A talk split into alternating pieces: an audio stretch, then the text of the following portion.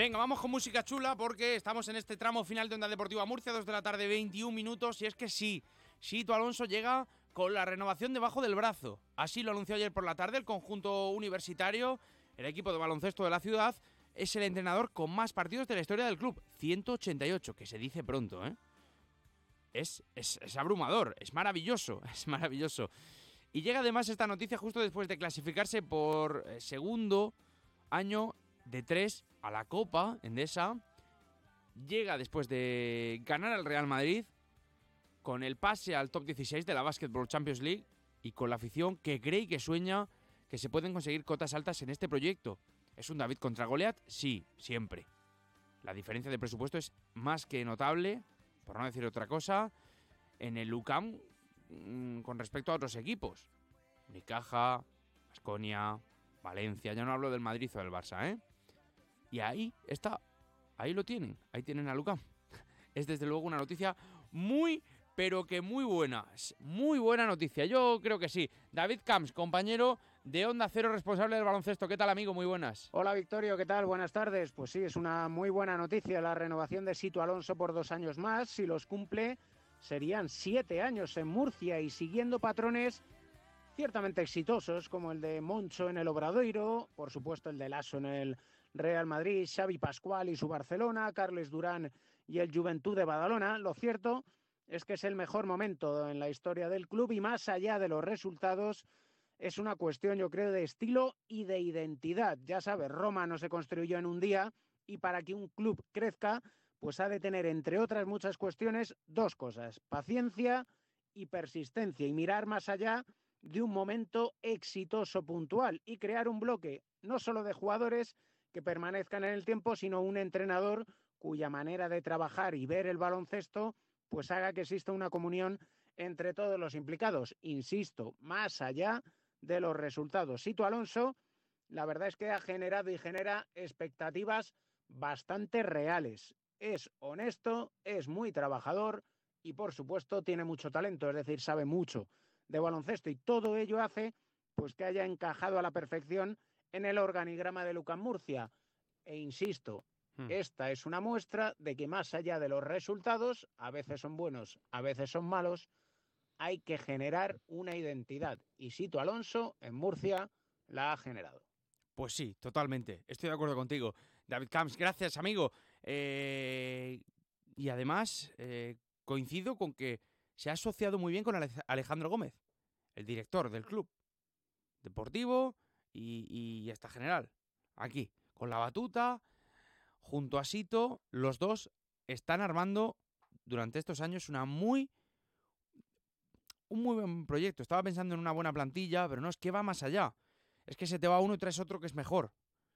Un desconocido te traes a otro. Ahora eh, tienes problemas con el mejor jugador estadístico de la ACB, que es Birgander, y te traes a Todorovic y funciona. Es, es desde luego que una gran noticia la renovación de, de Sito Alonso. Y también yo creo que venía en forma de sorpresa, Fran amigo, hola. ¿Qué tal, cómo estás, señor? Pues fíjate, vaya noticia espectacular la renovación de Sito Alonso por Lucas Murcia. Hasta 2026 es eh, la prueba de que hay proyecto, de que las cosas se están haciendo de una manera espectacular y creo que es el secreto, ¿no?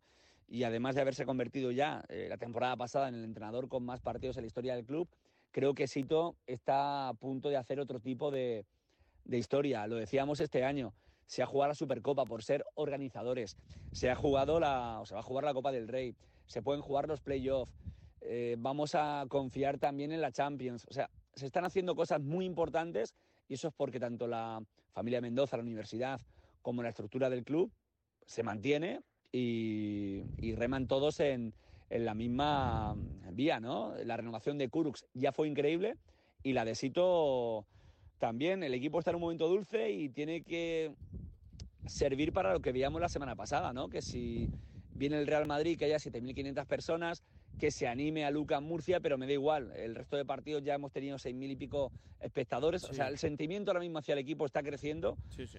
Eh, lo recuerdo como aquella época de Rogers, de Martin, de Anderson y creo que hay que aprovecharlo. Y, bueno, si hay que atar a alguien es a, la cabeza pensante, es a Sito Alonso que tiene que estar aquí. Yo creo que los, los años que, que él quiera, amigo.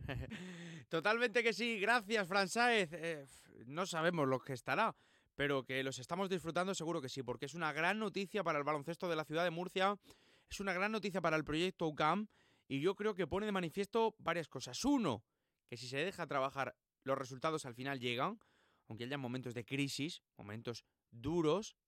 Y dos, que podría ser también una toma de reflexión para, para la propia entidad universitaria, que es tan diferente en el ámbito del baloncesto para con el fútbol, tan diferente con el baloncesto donde las llaves son para Alejandro Gómez y él dirige y decide, como para el fútbol, que es a ver este entrenador si me gusta o no me gusta, este lo tengo que elegir yo, necesito estos jugadores, a ver qué me opina, a ver qué me trae si esto yo tengo que opinar si me gusta o no.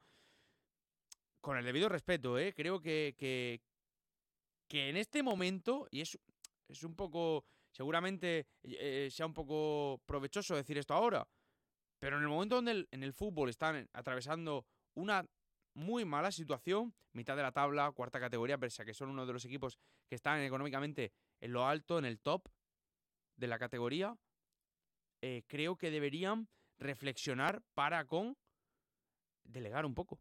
Que al final te traes a tu director deportivo, eh, tienes a la gente de fútbol, tienes un montón de directivos, eh, tienes un departamento de scouting. Yo animo de verdad que esto pueda ser un punto de inflexión también en el UCAM, en este caso para el fútbol. I feel so close to you right now. It's a force